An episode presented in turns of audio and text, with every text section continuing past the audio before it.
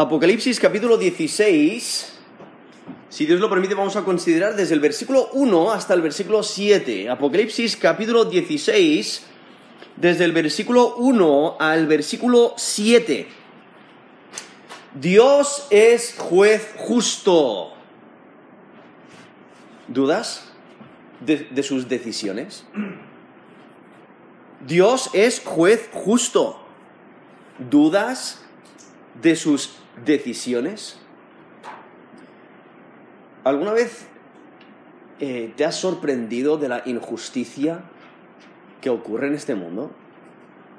Y dices, ¿cómo puede ser posible en este accidente de vehículo? Era obvio que el otro era culpable. Pero este arbitraje es totalmente injusto. O quizás críticas que recibes, alguien te está criticando, quizás detrás de tus espaldas, y tú dices, pero si eso es injusto, es injusto, no tanta injusticia. Quizás en las noticias sale un gobernante, un, político, un rey, haciendo injusticia y saliéndose con la suya. Pero si ha robado millones y millones. O quizás un tirano, un dictador. ¿no? Todas las injusticias, homicidios, eh, crímenes contra la humanidad. dices, qué injusticia. Y sería muy fácil desesperarse. Sería muy fácil tirar la toalla. Pero lo maravilloso es que aquí en Apocalipsis, capítulo 16, la escritura es muy clara. El mal va a recibir exactamente lo que merece. El malo no se va a salir con la suya. Y por ello e, este texto que estamos eh, llegando aquí al, final de, la, de la gran tribulación, justo antes cuando justo antes de que eh, venga eh, Jesucristo por segunda vez sobre la tierra y establezca su reino milenial y viendo que el fin va, eh, el, mal va a acabar, el fin, el fin del tiempo está próximo, viendo que hay luz, la injusticia va a cesar, el mal va a recibir exactamente lo que merece. Y aquí en estas últimas siete plagas, ya hemos visto varias series de, plagas que Dios ha derramado con el propósito de que las personas se den cuenta de que Dios está airado contra ellos, de que han roto su ley. Y, todos esos problemas, todas esas plagas, todos esos juicios que Dios derrama, son el propósito para que las, personas se den cuenta de su maldad y que se arrepientan de su maldad y que busquen a Dios y que le sirvan de todo corazón. Y, entonces aquí en Apocalipsis menciona eh, los siete sellos, menciona las siete trompetas, y ahora estamos llegando aquí a estas últimas eh, eh, siete plagas, esos últimos siete juicios que son las copas de la ira de Dios, donde nos, nos lo pone muy claro. Dios está airado contra la maldad. Y Él, por su santidad, a Él ser perfecto y santo, Él no puede dejar que el mal se salga con la suya. Al ser justo y recto, Él tiene que castigar la maldad. Y, Él es juez, juez soberano. O sea, quizás hoy en día entre los hombres las personas pueden hacer toda clase de injusticia y salirse con la suya. Quizás porque el juez de verdad es que no tiene ni idea o le han mentido o le han engañado y no sabe, ¿no? Eh, tiene sus limitaciones al ser humano.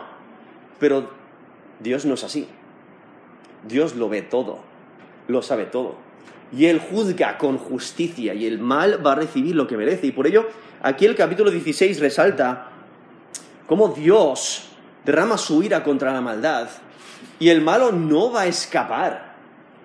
Pero al mismo tiempo debemos de gozarnos, aquellos que hemos puesto nuestra, nuestra fe y confianza en Jesús como Señor y Salvador, porque Jesús toma la iniciativa o sea, Dios toma la iniciativa mandando a su Hijo a morir en la cruz por nosotros y Él toma la ira que nosotros merecemos sobre sí mismo. Él paga por nosotros, Él muere en nuestro lugar y cuando aceptamos su sacrificio por nosotros, que Él toma toda la ira de Dios por nosotros, entonces recibimos ese perdón de pecados, salvación de nuestra alma, vida eterna, una herencia reservada en los cielos. Y eso es lo que eh, vez tras vez nos comunican las escrituras la importancia de creer en Jesús como Señor y Salvador.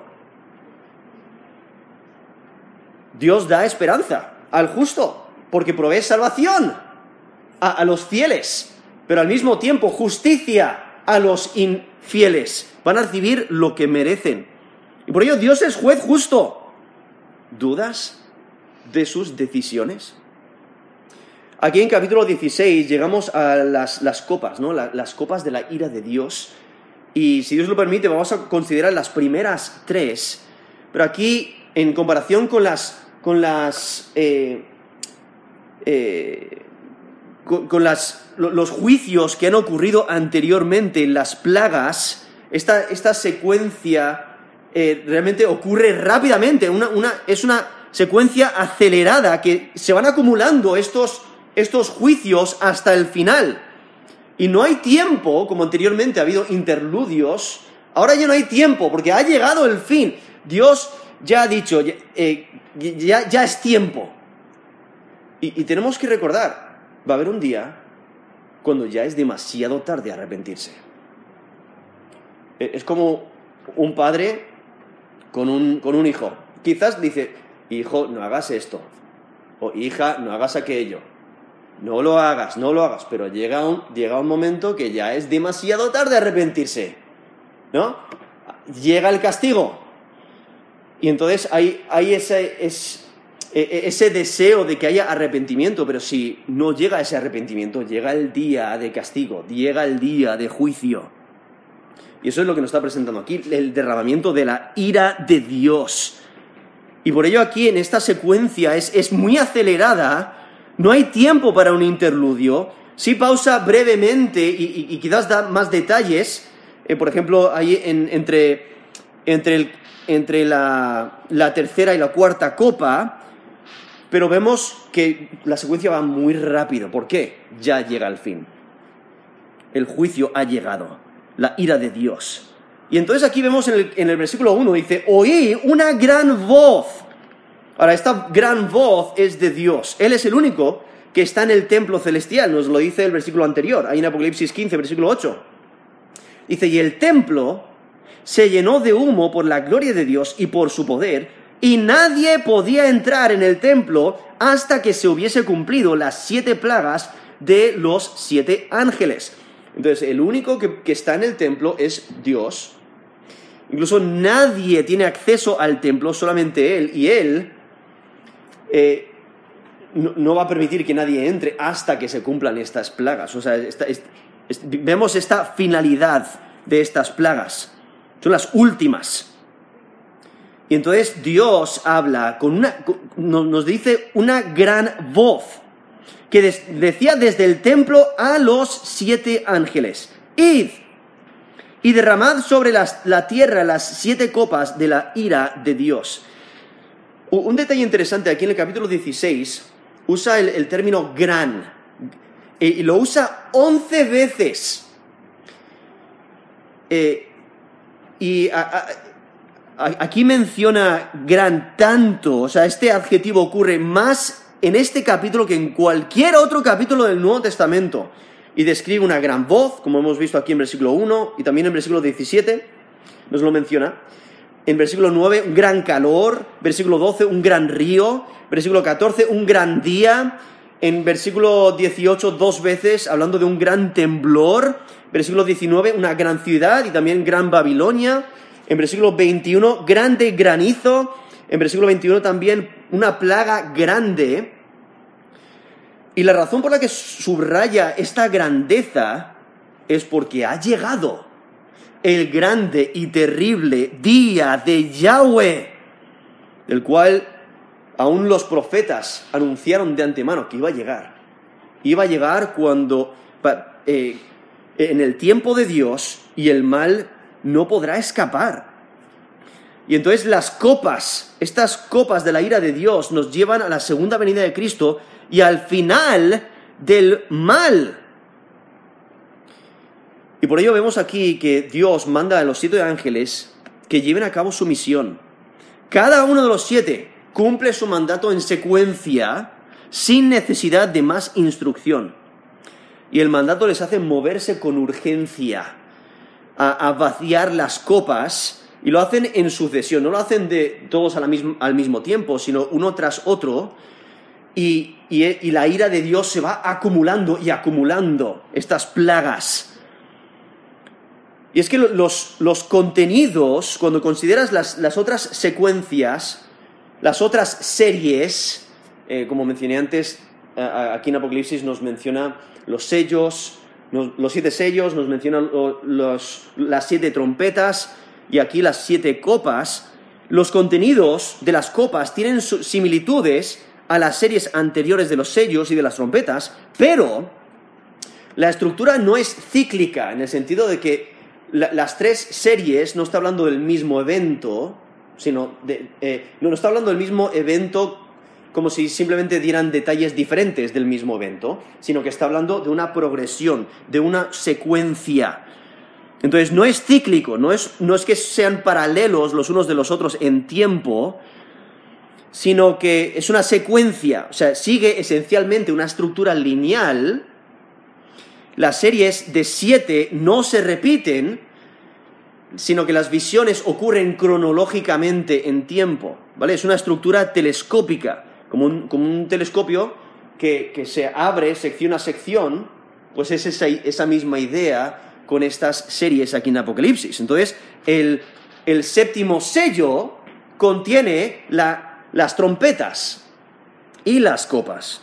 Las copas son el contenido de la séptima trompeta y las trompetas son el contenido del séptimo sello. Entonces, para, que lo entendamos, si pensamos en un telescopio, pues tenemos los sellos, lo abres y entonces están las trompetas, lo abres un poquito más y entonces están las copas. Pero en, todos los, en los siete sellos se incluyen las trompetas y las copas.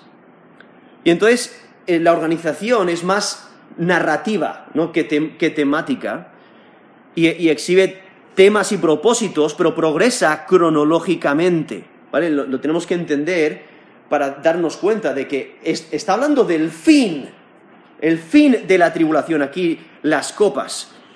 Y entonces los juicios van incrementando al avanzar hacia la segunda venida de Cristo. El progreso es cronológico. Especialmente cuando, cuando consideras las diferentes series aquí en Apocalipsis, lo observas con cuidado el texto, puedes notar grandes diferencias entre las series. y la razón por la que estoy tomando tanto tiempo para describir esto es porque hay un debate bastante grande en cuanto a esto. Pero para que nos demos cuenta de que hay grandes diferencias entre las series, especialmente en la finalidad de la serie de las copas. Porque eh, la, serie de las copas las plagas, el efecto que tienen es un efecto total. O sea, abarca todo el mundo, es universal. Las otras series es parcial, ¿no? En algunos casos es como solamente afecta un tercio del mundo, pero las copas es total, es universal. Y las plagas de las copas son más intensas, son universales. Las plagas anteriores como mencioné antes, son un llamado al arrepentimiento, pero las copas son el derramamiento de la ira de Dios. Y el texto, aún así, el, texto diferencia estas, que las copas son diferentes a las anteriores, a las anteriores plagas, porque las menciona que son las últimas. Ahí en capítulo 15, versículo 1, cuando dice, viene el cielo otra señal grande y admirable, siete ángeles que tienen las siete plagas postreras, o sea, las últimas plagas, identificando que las anteriores eran diferentes.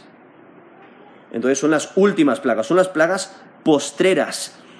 Y otra confirmación de que las copas eh, son derramadas al final de la gran tribulación y justo antes de la segunda venida de Cristo, es que aquí en, versículo 2, si notáis, los juicios de esta primera copa caen sobre los que tenían la marca de la bestia y que adoraban su imagen, lo cual eso ocurre eh, en los últimos tres años y medio de la gran tribulación, entonces no puede estar, no puede estar hablando de las otras, de, otros detalles como, como presentan las otras series. Entonces, las copas de la ira se derraman justo antes de la segunda venida de Cristo.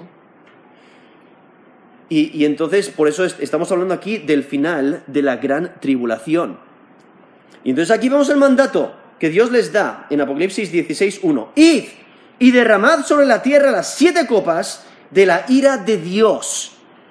Entonces en versículo 2 nos menciona el primero. Dice, fue el primero y derramó su copa sobre la tierra. Y entonces vemos cómo cumplen con las instrucciones que Dios les da y después de, de, su misión, de la misión que Dios les da, desaparecen. Ahora sí, uno de ellos aparece en capítulo 17, versículo 1, para dar instrucciones. Eso es en capítulo 17, versículo 1, pero por lo, por lo general eh, cumplen su misión y, y se van de la escena, o sea, desaparecen. Y aquí vemos la brevedad del texto en comparación con, con, las otras series, porque las otras series pues tomaron su tiempo en dar detalles, pero ahora, no, no, no, ahora vez tras vez viene, ¿no? Es como un tsunami que llega con fuerza y justo después llega otra ola y otra ola. Es como a veces nos pasa eso en las pruebas, ¿no? Parece que todo va bien y de repente te, te, llega un tsunami de pruebas y dices, pero ¿de dónde ha salido esto? Y antes de que puedas respirar, antes de que puedas sacar la cabeza, llega otra ola. Pues es esa idea eh, con, las copas de la ira de Dios, que llegan ola tras ola, tras ola, tras ola, y es una acumulación, porque está llegando al fin. Y por ello va con tanta rapidez. Ahora, aquí nos menciona que se derramó sobre la tierra, y, en este versículo es más específico que lo que nos presenta el versículo 1, cuando dice, eh, ir y derramar sobre la tierra, ¿no? Está hablando, en el versículo 1 está hablando de manera general, ¿no? Incluyendo eh, el derramamiento de, todas las copas que van a acontecer, estas siete copas, sobre toda la tierra. Pero aquí está hablando de la tierra y en especial nos dice, vino una úlcera ma maligna y pestilente sobre los hombres que tenían la marca de la bestia y que adoraban su imagen. Ahora, aquí ya nos ha presentado que es sobre la tierra, no es la primera de las divisiones de la naturaleza que recibe el golpe de las primeras cuatro plagas. Luego vamos a ver en la segunda y, tercera copa, donde se derraman sobre el mar y los ríos, ¿no? en, en, diferencia a la tierra, tierra, mar, ríos, y luego acontecerá sobre el cielo, en la cuarta eh, en, en, la cuarta copa, podéis ver ahí en versículo 8, se derramó la copa sobre el sol, etcétera, ¿no? Entonces, viendo cómo se va derramando poco a poco sobre la, naturaleza y, y impacta de una manera universal. Y aquí en versículo 2 nos menciona que la primera derramó su copa sobre la tierra y vino una úlcera maligna y pestilente sobre los hombres. Realmente nos recuerda a la ley de Dios en Deuteronomio 28, versículo 35, cuando Dios dice que va a haber maldiciones para aquellos que desobedecen, para aquellos que rechazan a Dios. Nos dice Deuteronomio 28, 35, te herirá Jehová con maligna pústula en las rodillas. Ahora ese término pústula está hablando de un, un absceso, un lugar de inf inflamado por infección, ¿no? Similar a una úlcera. Dice, eh, te herirá Jehová con maligna pústula en las rodillas y en las piernas, desde la planta de tu pie hasta la, tu coronilla, sin que puedas ser curado, ¿no? Eso, eso son las maldiciones, pa parte de las maldiciones que nos dice Deuteronomio 28, versículo 35, sobre aquellos que son infieles, que no quieren obedecer a Dios.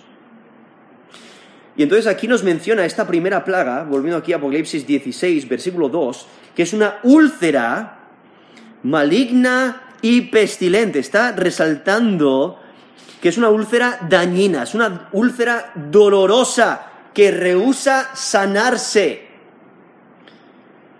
Y si notáis, tiene conexión con esa, eh, esa plaga de Egipto, porque allí en Éxodo 9, del 8 al 11, nos menciona una, una de las plagas que Dios eh, dio allí en, en, en, Éxodo, ahí en, Egipto, eh, era la úlcera. Nos dice en Éxodo 9, del 8 al 11, Jehová dijo a Moisés y a Aarón, tomad puñados de ceniza de un horno, y la esparcirá Moisés hacia el cielo delante de Faraón y vendrá a ser polvo sobre toda la tierra de Egipto y producirá sarpullido con úlceras en los hombres y en las bestias por todo el país de Egipto. Y tomaron ceniza del horno y se pusieron delante de Faraón y esparció Moisés hasta el cielo y hubo sarpullido y que produjo úlceras tanto en los hombres como en las bestias. Y los hechiceros no podían estar delante de Moisés a causa del sarpullido porque hubo sarpullido en los hechiceros y en todos los egipcios. Entonces ahí nos recuerda a esa plaga ahí en Egipto, esa sexta plaga, viendo el control de Dios. Dios puede hacer lo que Él quiere hacer. Ahora, allí en, Éxodo solo impacta a los egipcios. Pero aquí, en, en esta plaga, en esta primera copa, impacta a todos. Nos dice, sobre los hombres que tenían la marca de la bestia y que adoraban su imagen. Entonces está hablando de la mayor parte del mundo, de aquellos que no son seguidores del Cordero, aquellos que no son seguidores de Cristo.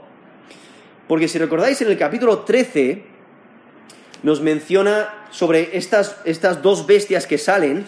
La primera bestia es el anticristo, la segunda bestia es el falso profeta, pero nos dice el versículo 3 al 4, esto es Apocalipsis 13, versículo 3, Dice, vi una de sus cabezas como herida de muerte, pero su herida mortal fue sanada y se maravilló toda la tierra en pos de la bestia. Y adoraron al dragón, que había, que había dado autoridad a la bestia, el dragón es Satanás, había dado autoridad a la bestia y adoraron a la bestia diciendo, ¿quién como la bestia y quién podrá luchar contra ella? Entonces, simplemente para recordarlo, la bestia tiene una, una sobre una de sus cabezas una herida de muerte. O sea, ha muerto pero ha sanado. O sea, ¿cómo puede ser posible? Y entonces adoran a la bestia porque dicen, si ni siquiera la muerte tiene control sobre, sobre la bestia, ¿quién va a poder vencerla? Entonces la adoran.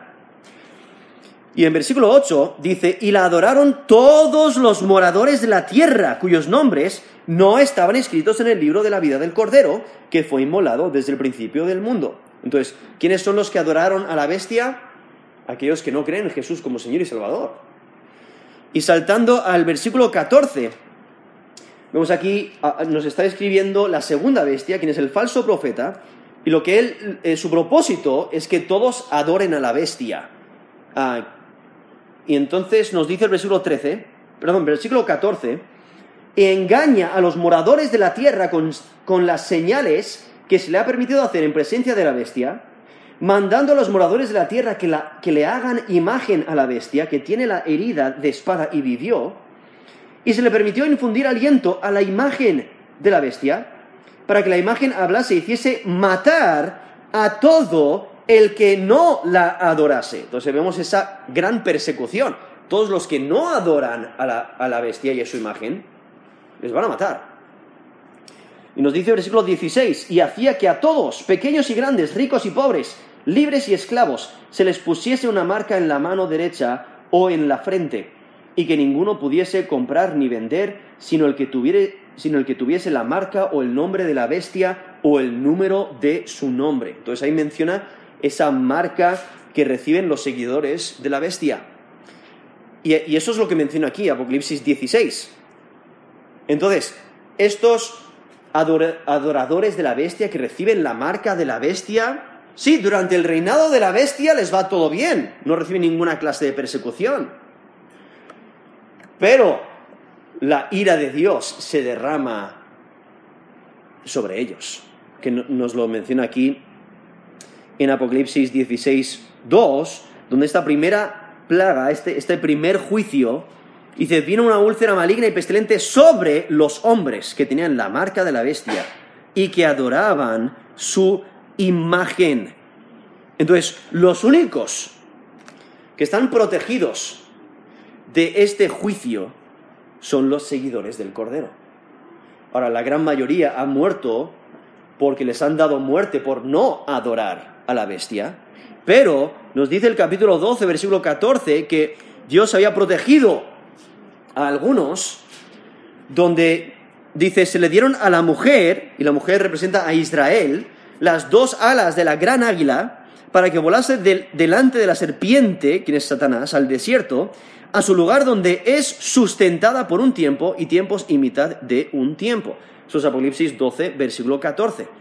Entonces está resaltando que hay algunos que están siendo protegidos por Dios y sustentados, y entonces Dios les está protegiendo eh, para, para poder disfrutar del reino milenial sobre la tierra. ¿no? Entonces, viendo eh, aquí que seguramente para este tiempo ya los 144.000 eh, ya han sufrido un martirio, solamente quedan estos que han sido protegidos.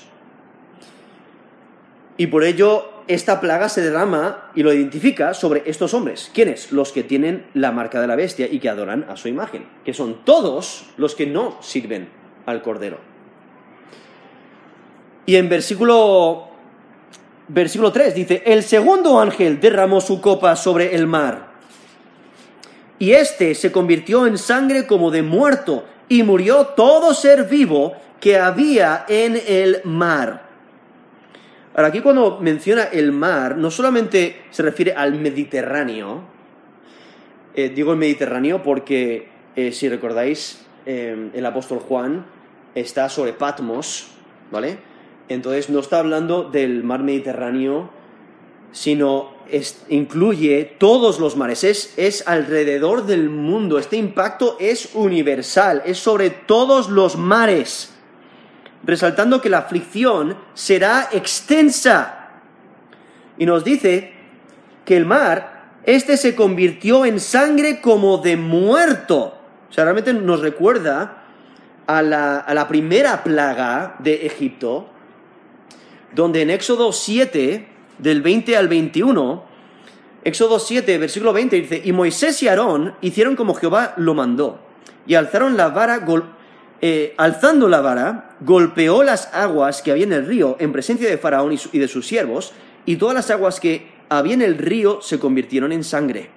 Asimismo, los peces que había en el río murieron, y el río se corrompió tanto que los egipcios no podían beber de él y hubo sangre por toda la tierra de Egipto. Eso es en Éxodo 7, el versículo 20 al versículo 21. Vemos esta plaga similar.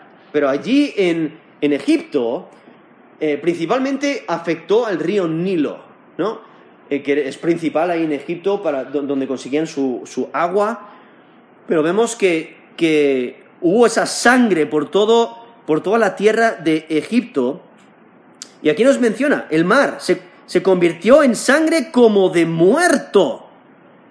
Entonces está resaltando que ya no era líquido, sino espeso. Era, era, era, sangre coagulada, o sea, tendría un olor repugnante, un olor de descomposición. Y lo que hay que recordar es que en, el, en la plaga en Egipto murieron los peces. Pero en esta plaga nos menciona que mueren todo ser vivo que había en el mar. O sea, murió todo ser vivo que había en el mar. O sea, la plaga es extremadamente importante. O sea, eh, realmente impacta de una manera extensa. Es una aflicción grande. Lo cual nos presenta un cambio. ¿no? Es, es contrario a la creación. Porque en Génesis nos dice que Dios dio vida a los seres del mar. Ahí en Génesis 1, del 20 al 22, dice, y dijo Dios, produzcan las aguas seres vivientes y aves que vuelen sobre la tierra en la abierta expansión de los cielos. Y creó Dios los grandes monstruos marinos, marinos y todo ser viviente que se mueve, que las aguas produjeron según su género y toda ave alada según su especie. Y Dios y vio Dios que era bueno, y Dios los bendijo y dijo, fructificad y multiplicaos, y llenad las aguas en los mares, y, y multiplíquense las aves en la tierra. Entonces Dios, ahí en Génesis 1, del 20 al 22, está dando vida a los seres del mar. Pero aquí, en esta, en esta copa de la ira de Dios que se derrama sobre el mar, vemos la destrucción total de la vida marina. O sea, Dios está destruyendo la tierra. Y por ello no hay lugar para escapar para aquel que no teme a Dios. el tercer ángel, nos dice versículo 4, derramó su copa sobre los ríos y sobre las fuentes de las aguas y se convirtieron en sangre. Entonces, no solamente el agua salada, o sea, los mares se convierten en sangre, sino también el, agua dulce, los ríos. Y en, Éxodo, eh, en esa, en esa, primera plaga ahí en Egipto, cuando eh, Dios convierte el, el río en sangre, pues los egipcios aún tenían que beber.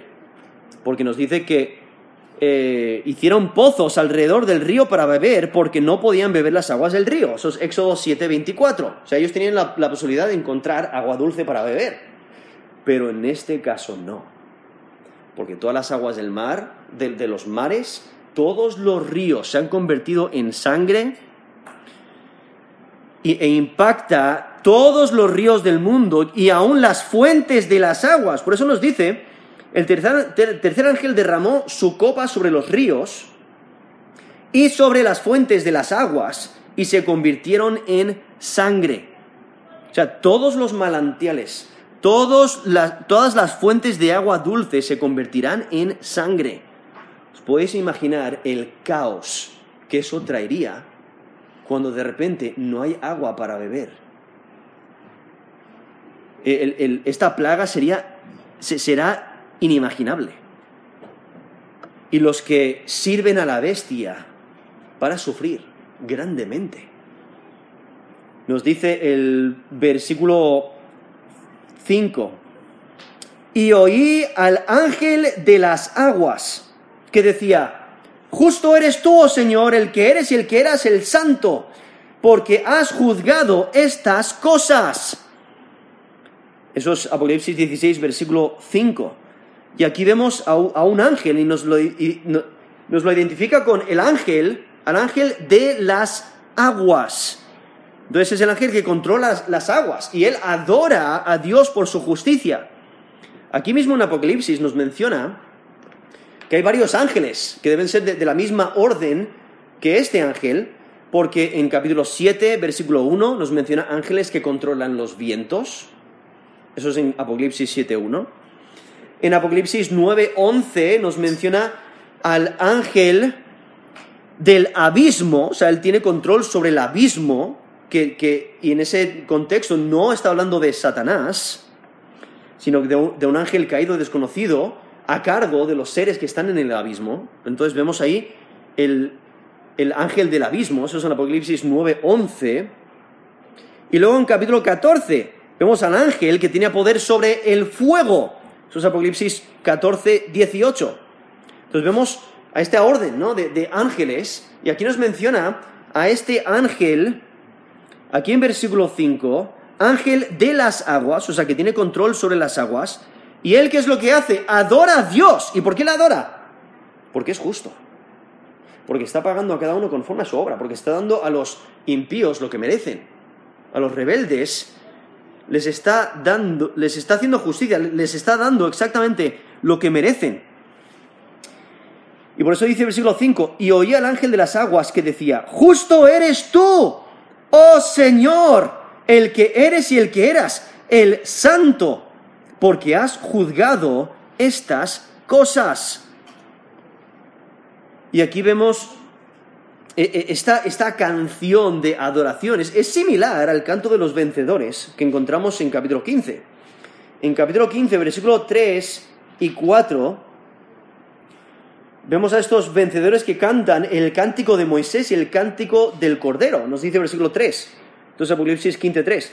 Y cantan el cántico de Moisés, siervo de Dios, y el cántico del Cordero, diciendo, Grandes y maravillosas son tus obras Señor Dios Todopoderoso, justos y verdaderos son tus caminos. Rey de los santos, ¿quién no te temerá, oh Señor, y glorificará tu nombre?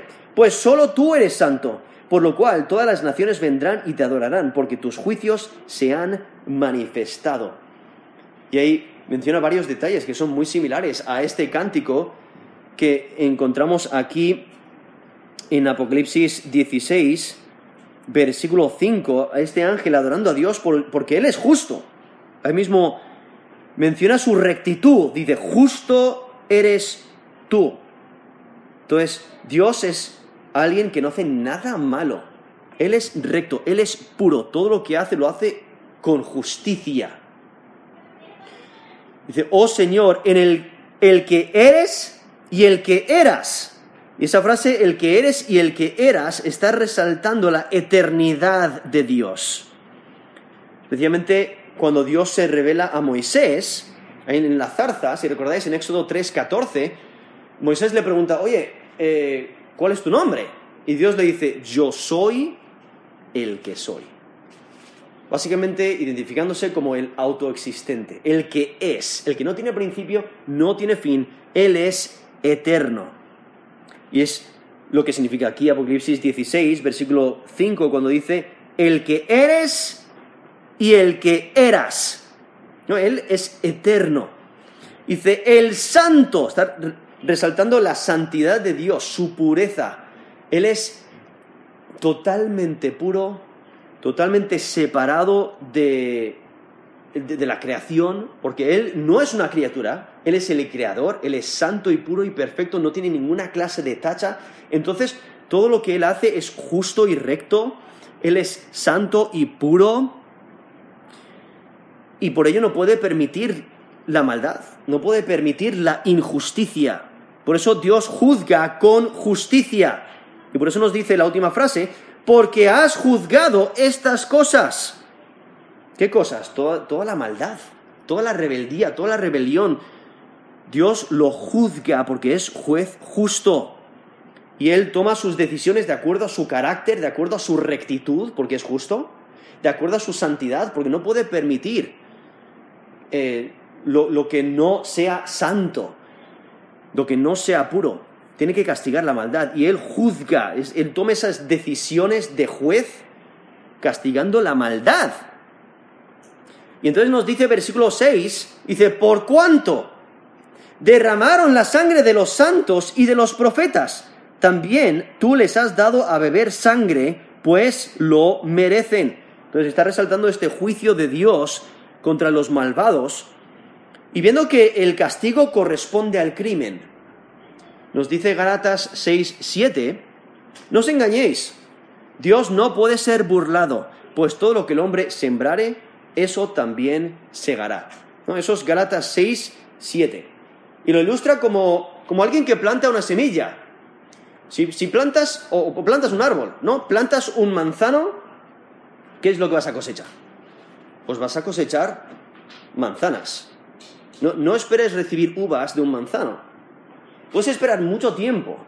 Puedes abonarlo como quieras. Puedes invertirle tiempo que quieras, pero de un manzano no van a salir uvas. Y entonces está resaltando esa idea de que, de que lo que plantas o lo que haces vas a recibir de, acuerdo a, tus hechos. El castigo corresponde al crimen. Y por ello vemos el crimen en, este contexto, ¿cuál ha sido? Han derramado la sangre de los santos, identificando de una manera general a todos los creyentes, pero hay un grupo especial dentro de ese grupo de, santos, de creyentes, que son los profetas, los que han comunicado la palabra de Dios.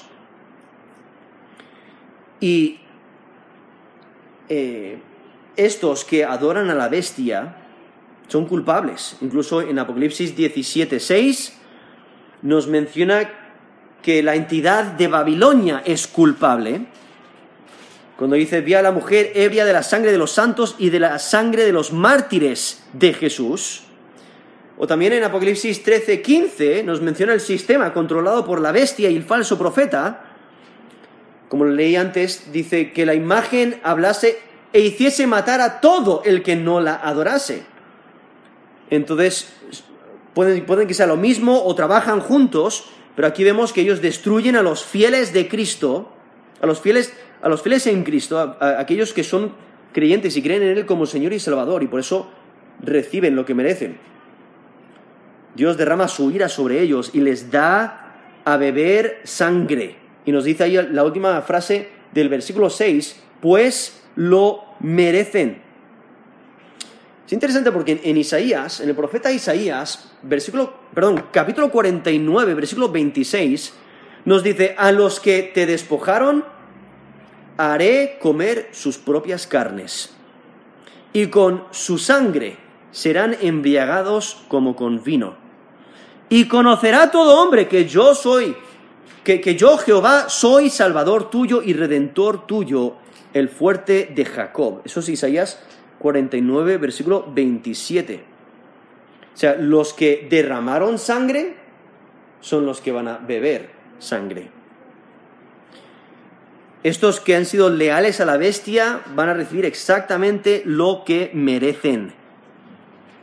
Eh, nos dice Abdías, Abdías capítulo 1, versículo 15, porque cercano está el día de Jehová sobre todas las naciones.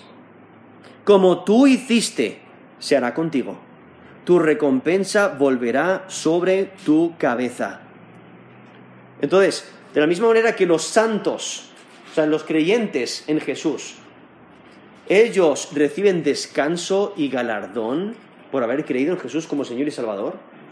Aquellos que son impíos, que han sido rebeldes, que han rechazado a Cristo, son dignos de castigo y de juicio. Por eso nos menciona aquí la última frase del versículo 6, pues lo merecen. O sea, son dignos de recibir castigo. Y por ello en versículo 7 vemos aquí al altar. Nos dice también, oía otro, que desde el altar decía, ciertamente Señor Dios Todopoderoso, tus juicios son verdaderos y justos. Ahora aquí esa frase a otro que desde eh, fue añadido por algunos, en, algunos de los, eh, en algunos pocos manuscritos, para evitar la dificultad de explicar por qué el altar está hablando. Pero lo que el texto realmente está haciendo es personificando al altar eh, y la gran, la gran, mayoría de los manuscritos no incluye eh, esa frase a otro que desde, entonces no está hablando de una persona que está en el altar, sino del altar mismo, lo está personificando. Y aquí personifica el altar adorando a Dios por sus juicios verdaderos y justos. El, el altar está de acuerdo con la canción del ángel. Los juicios de Dios son justos.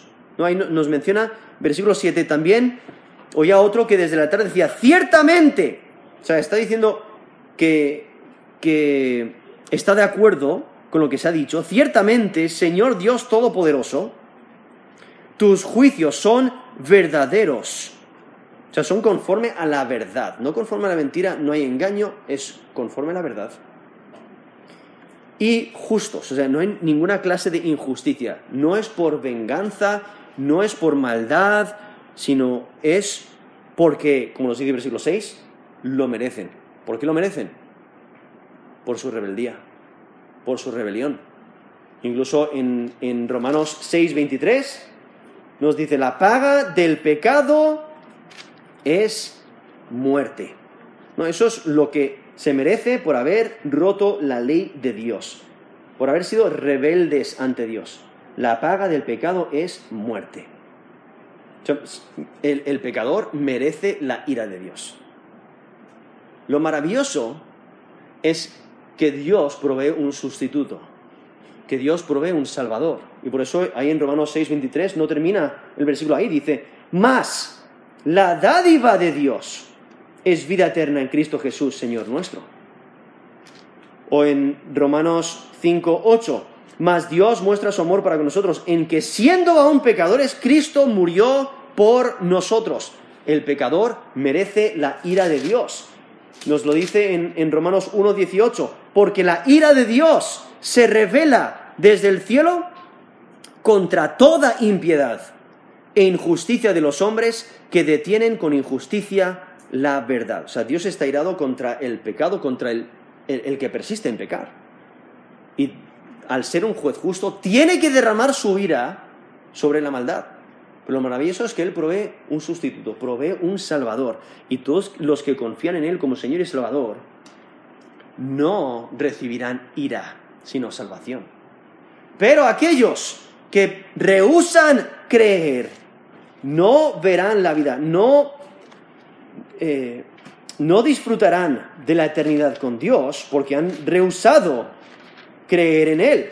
Nos dice Romanos, perdón, Juan, Juan 3:36, el que cree en el Hijo tiene vida eterna. Pero el que rehúsa creer en el Hijo no verá la vida, sino que la ira de Dios está sobre él.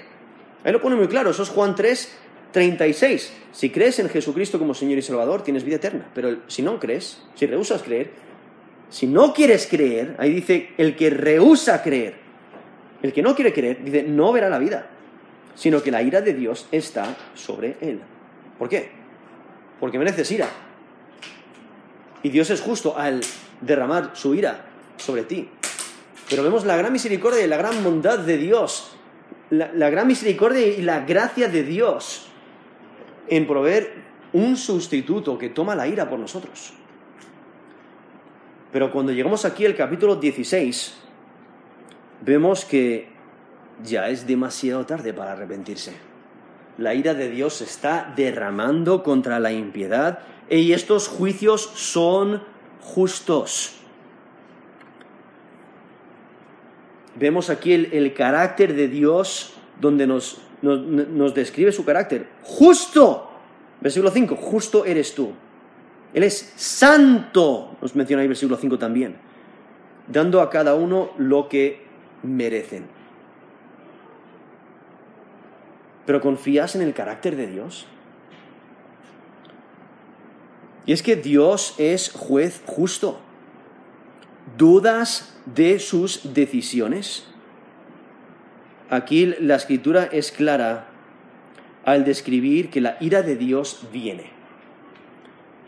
Y viene incluso en, en versículo 15, nos lo presenta como que nadie sabe viene, nadie sabe cuándo. Incluso nos dice, he aquí, yo vengo como ladrón. Bienaventurado el que vela y guarda sus ropas para que no ande desnudo y vean su vergüenza. Lo presenta como, como que viene cuando menos lo esperas. Porque eh, normalmente no sabes cuándo viene el ladrón. Por lo menos cuando eh, hace unos, un par de años nos robaron a nosotros en casa y nosotros entrábamos, en casa felices. Estamos entrando eh, después de un culto de la iglesia y llegamos a casa, abrimos la puerta y ¡boom! La sorpresa, cristal por todas partes. No, lo teníamos planeado. No, no planeas. Viene cuando menos lo esperas.